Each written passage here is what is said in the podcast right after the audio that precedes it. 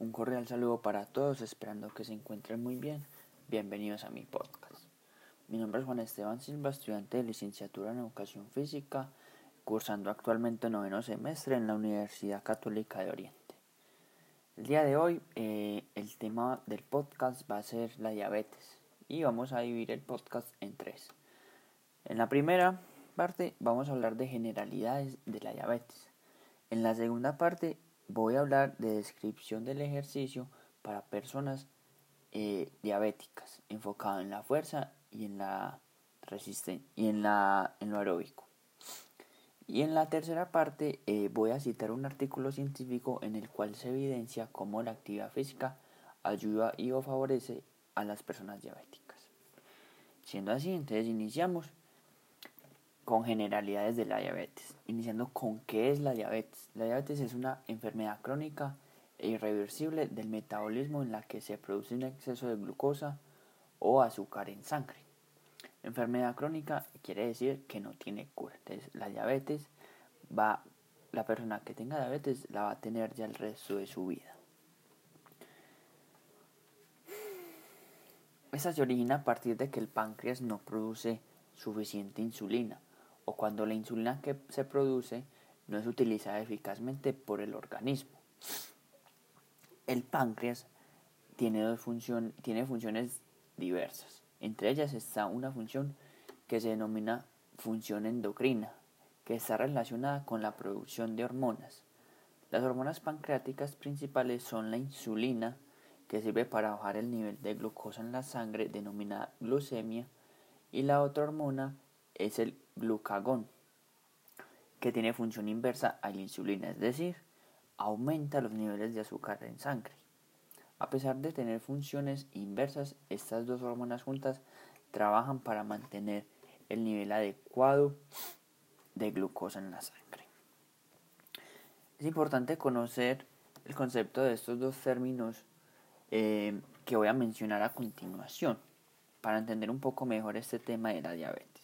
Primer término es la glucosa, que básicamente es un monosacárido, un tipo de azúcar simple. Es la principal azúcar que circula en la sangre y la función de la glucosa es producir energía. Por ende, es la primera fuente de energía en el cuerpo. El segundo término es la glucemia. Son los niveles de glucosa en la sangre. Estos niveles se pueden medir por una prueba o examen de sangre con un aparato electrónico llamado glucómetro. El proceso para medir el nivel de glucosa en sangre con este aparato consta de utilizar una lanceta, que es un dispositivo para realizar una extracción sanguínea con el fin de perforar mínimamente nuestro dedo índice. Ojo, esta mini perforación se debe realizar o se recomienda realizar en los costados del dedo y no en la yema. Esto debido a que si realizamos esta prueba de manera muy frecuente y pinchamos continuamente la yema del dedo, estamos expuestos a que nuestras huellas datilares sufran alteraciones e incluso las podamos dañar. Bien, posteriormente de haber extraído la sangre por medio de la mini perforación realizada por la lanceta, procedemos a utilizar el glucómetro, que debe tener introducido en una tira reactiva para aplicar la muestra de sangre. Esa muestra de sangre con una gota es suficiente, no requiere mucha cantidad. Y luego el glucómetro se encargará de analizar nuestros niveles de sangre, perdón, nuestros niveles de glucosa en la sangre y arrojarnos el resultado. Lo recomendable es que la glucemia se mida al levantarse por la mañana y antes de consumir o beber cualquier producto excepto el agua, es decir, en ayunas. De esta forma el análisis o el resultado va a ser más real más preciso. Los valores o niveles normales de glucosa en sangre son entre 70 y 105 miligramos por decilitro. En niños pequeños varía y va entre 40 a 100 miligramos por decilitro. En algunas ocasiones, em, estas pruebas pueden arrojar valores menores de 40 o 50 miligramos. Esto se denomina hipoglucemia. Hipo, que significa inferioridad, entonces hipoglucemia significa que el nivel de glucosa en sangre es más bajo de lo normal. y puede pues, pasar lo contrario, que, lo, que la prueba arroje valores mayores de 128 miligramos por decilitro. Se denomina hiperglicemia. Hiper que se relaciona con el exceso, con exceso o aumento. Entonces la hiperglucemia quiere decir que el nivel de glucosa en sangre está elevado a comparación de lo normal. La diabetes mellitus se clasifica en dos tipos principalmente. Adicional existe la diabetes gestional y otros tipos de diabetes. Pero básicamente y principalmente está diabetes tipo 1 y diabetes tipo 2, que son en los que más me voy a enfocar. ¿sí? La diabetes tipo 1 se caracteriza por, porque tiene mayor incidencia entre jóvenes y niños. En este tipo de diabetes el, el propio sistema inmunitario del paciente produce una destrucción de las células beta del páncreas, lo que origina una deficiencia total de insulina, es decir, no produce más insulina el páncreas. Vale recordar que la insulina es la hormona que baja los niveles de glucosa en la sangre. Esto debido a que la enfermedad de diabetes tipo 1 le genera un trastorno autoinmune al sistema en el cual va a reconocer o a confundir la insulina como un agente agresor para el organismo. Entonces, al suceder esto, el páncreas no segregará más insulina. La diabetes tipo 2 puede afectar a personas de cualquier edad, incluso niños, ¿sí? Se desarrolla con mayor frecuencia en personas adultas y mayores.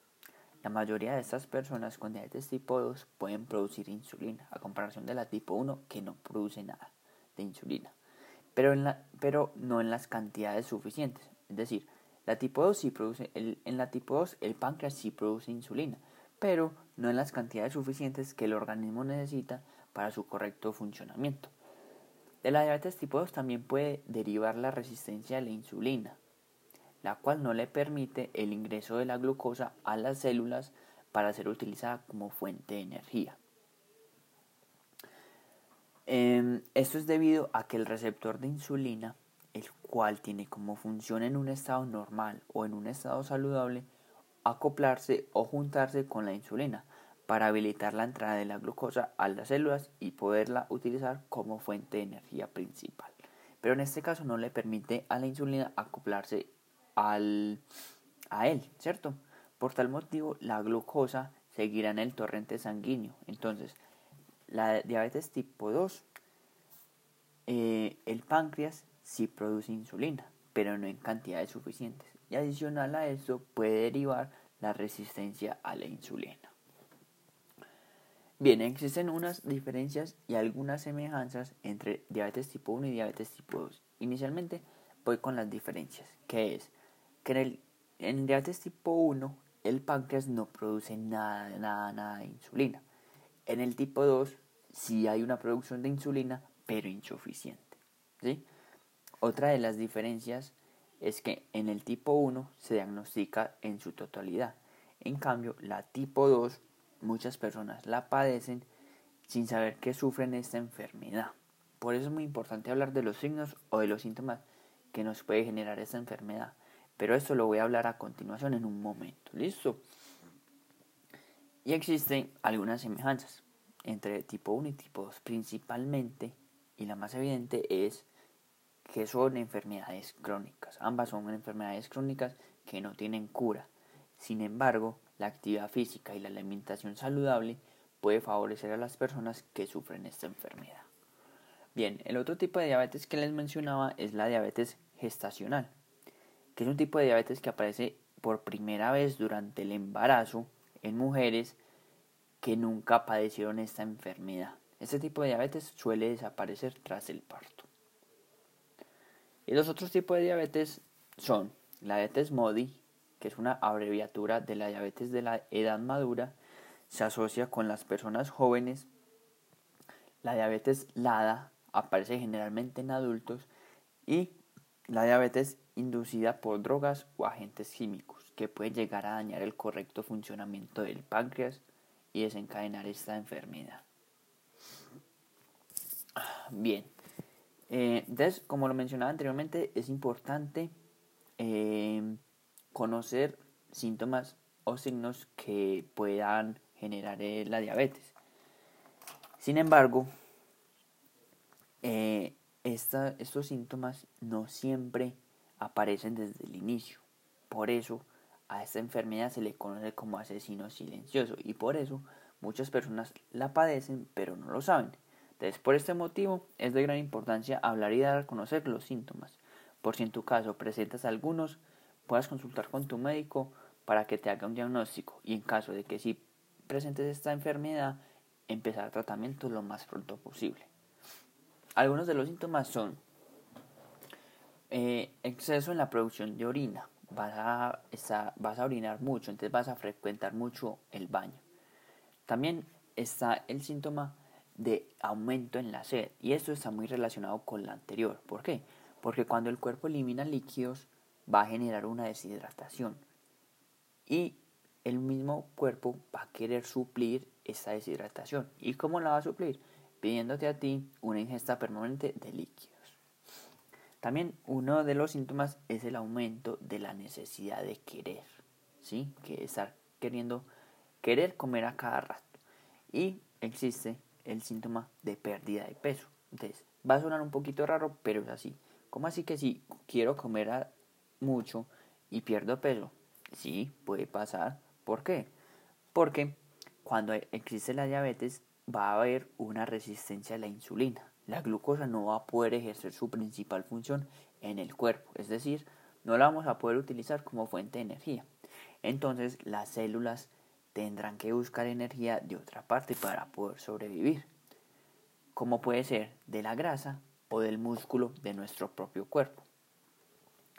También uno de los síntomas es fatiga y está muy relacionado con la anterior, ya que las células no podrán usar la glucosa como fuente de energía. Adicional, la deshidratación, otro de los síntomas causa, causada, eh, también impacta y nos hará sentir cansados, incluso hasta mareados. ¿sí? Una deshidratación puede producir ese tipo de cosas.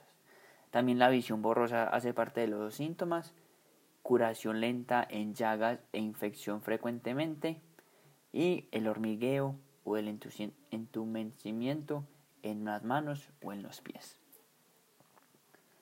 Bien, para ir finalizando esta primera parte em, de las generalidades de la, de la diabetes, eh,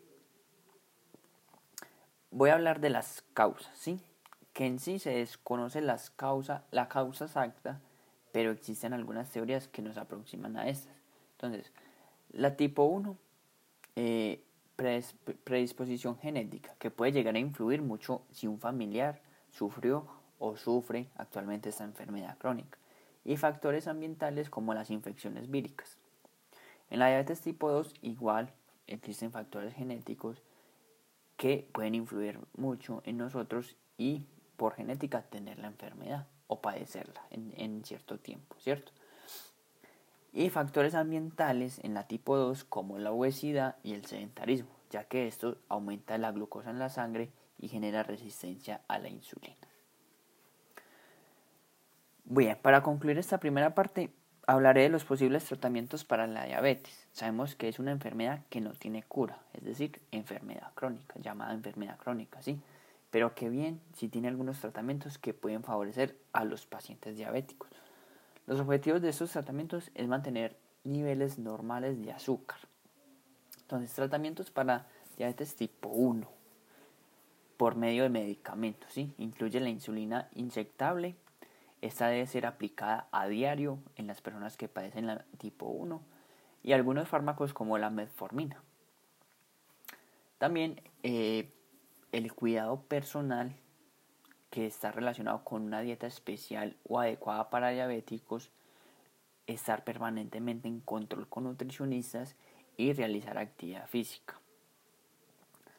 Y los posibles tratamientos para la diabetes tipo 2 están relacionados con terapia de insulina, inyectar insulina pero no tan frecuente como la tipo 1 y fármacos orales. Igual, un cuidado personal en la cual se debe llevar a cabo una dieta adecuada y saludable realizar ejercicio y si la persona fuma, lo recomendable es dejar de fumar. ¿Listo?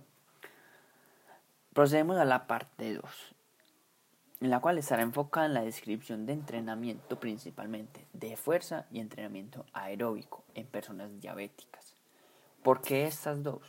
Porque son las que más pueden influir y favorecer a estas personas diabéticas. La práctica habitual del ejercicio físico supone una de las bases actuales del tratamiento de diabetes. Son conocidos sus efectos beneficiosos sobre el control glucémico. Antes de iniciar cualquier proceso con pacientes, sean diabéticos o no, es conveniente realizar una completa valoración. Bien, el programa de ejercicio físico propuesto deberá fraccionarse teniendo en cuenta los diferentes componentes, componentes de la condición física relacionados con la salud, principalmente el trabajo dirigido hacia la mejora de la resistencia aeróbica y de la fuerza muscular.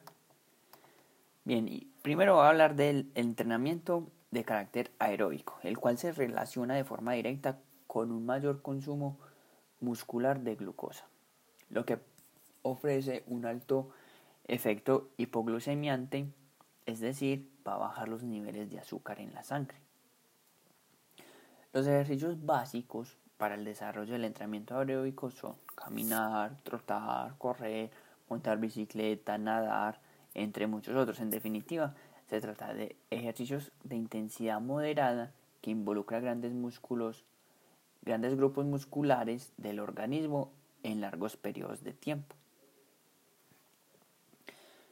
Bien, hay que tener bastante cuidado con, los pacientes que sufren o que tienen exceso de peso, que eso es uno de los factores que causa la diabetes tipo 2.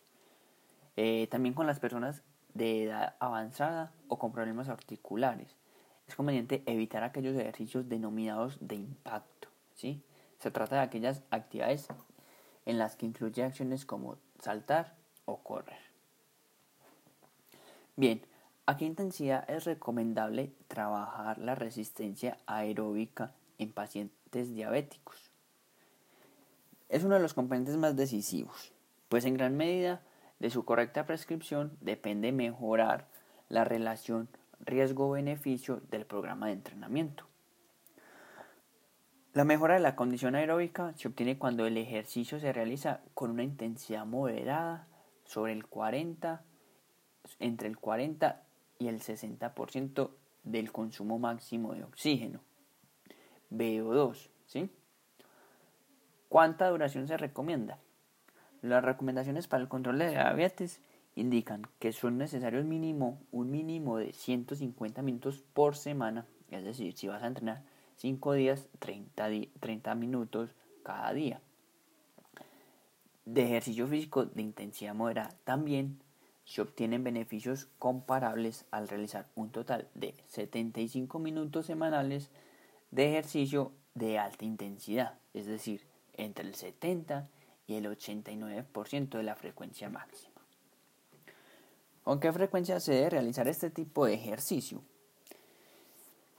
Bien, en el caso de la diabetes, la frecuencia con la que se realiza el ejercicio de carácter aeróbico es de una importancia fundamental. De este modo se compara con el efecto de un fármaco, ¿sí? el cual se debe tomar de forma regular para obtener todos sus beneficios. Por ello, se deberá indicar la práctica de ejercicio físico idealmente a diario. Si no es posible, entonces día por medio. Muy bien, y ahora el entrenamiento de fuerza, que se utiliza cada vez más en el tratamiento de pacientes con diabetes, tienen efectos muy interesantes, como el aumento de la masa muscular, ¿sí? que se asocia con el incremento del gasto metabólico basal y total. ¿Qué quiere decir esto? Que a mayor, mayor masa muscular, más gasto calórico vas a tener. Para este tipo de entrenamiento se suele emplear máquinas de resistencia o peso libres como mancuernas o barras. Incluso se puede utilizar el propio peso corporal como instrumento. Para entrenar fuerza, el paciente o el usuario requiere pasar por un proceso en el cual pueda aprender a realizar estos ejercicios con una técnica correcta. Eso con el fin de cuidar la salud articular, lumbar y en general la salud del paciente. Bien, ¿a qué intensidad es recomendable trabajar la fuerza con personas diabéticas? El entrenamiento se pautará a partir de establecer la intensidad de cada paciente mediante la prueba de una repetición máxima, conocida como 1 RPM, una repetición máxima, que es el peso máximo con el que un paciente es capaz de realizar una sola repetición para un determinado ejercicio. Por lo tanto, se deberá efectuar esa prueba para cada uno de los grupos musculares utilizados en cada tipo de entrenamiento. A partir de este peso máximo, se pautará ejercicios entre el 50 y el 80% de este valor. Un ejemplo muy práctico. Una persona diabética, su repetición máxima en el ejercicio sentadilla es 50 kilos.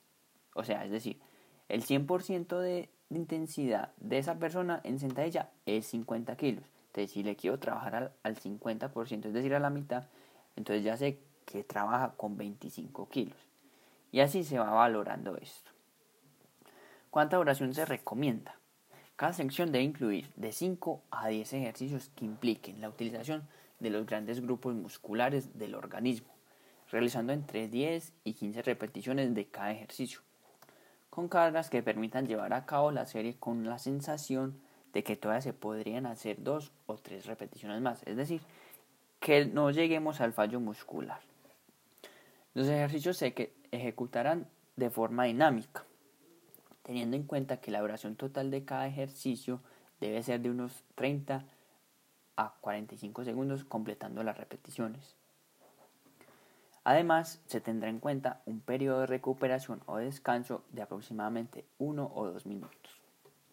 ¿Con qué frecuencia se debe realizar este tipo de ejercicios? Inicialmente, este tipo de entrenamiento no se debe practicar a diario, sino en días alternos, entre 2 y 3 secciones por semana, y puede ser de forma única o se puede complementar con el entrenamiento aeróbico. Y la tercera parte del podcast en el cual eh, eh, prometí citar un estudio científico en el cual esta vez va a ser un artículo de investigación publicado en la revista médica de Chile en el año 2017 y este artículo eh, fue construido por ocho autores. ¿sí? El nombre del artículo es Ejercicio intermitente y consejería nutricional mejoran control glicémico o glucémico en pacientes con diabetes con diabetes mellitus tipo 2. Se realizó un estudio causi experimental con una muestra total de 21 personas, mujeres entre los 40 y 65 años para ser más preciso. Estas personas son insulino requerientes, es decir, pacientes con diabetes. Y adicional a esto, físicamente inactivas, determinadas así porque no realizaban lo mínimo que es 150 minutos de actividad física por semana y con un índice de masa corporal IMC mayor a 25.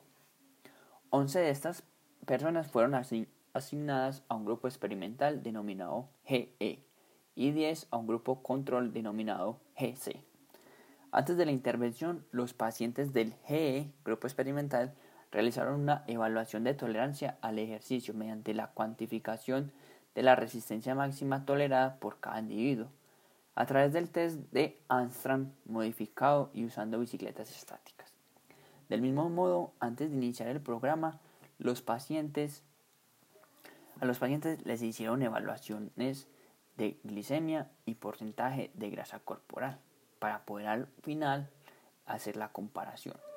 Y del mismo modo, eh, posteriormente los sujetos, los sujetos participaron de una semana, tres secciones en días alternados de familiarización al HIT, que es la prueba que el tipo de ejercicio que van a utilizar. ¿Listo? La intensidad del ejercicio, en este caso fue pedaleo, se controló a través de la escala de Brown, Borg, adaptada de 0 a 10, con la máxima resistencia 100% calculada previamente. El programa de HIT tuvo una duración de 12 semanas, ¿sí? Tres secciones por semana, cada una con una duración diaria de 30 minutos, es decir, un total de 90 minutos por semana de actividad física en este caso.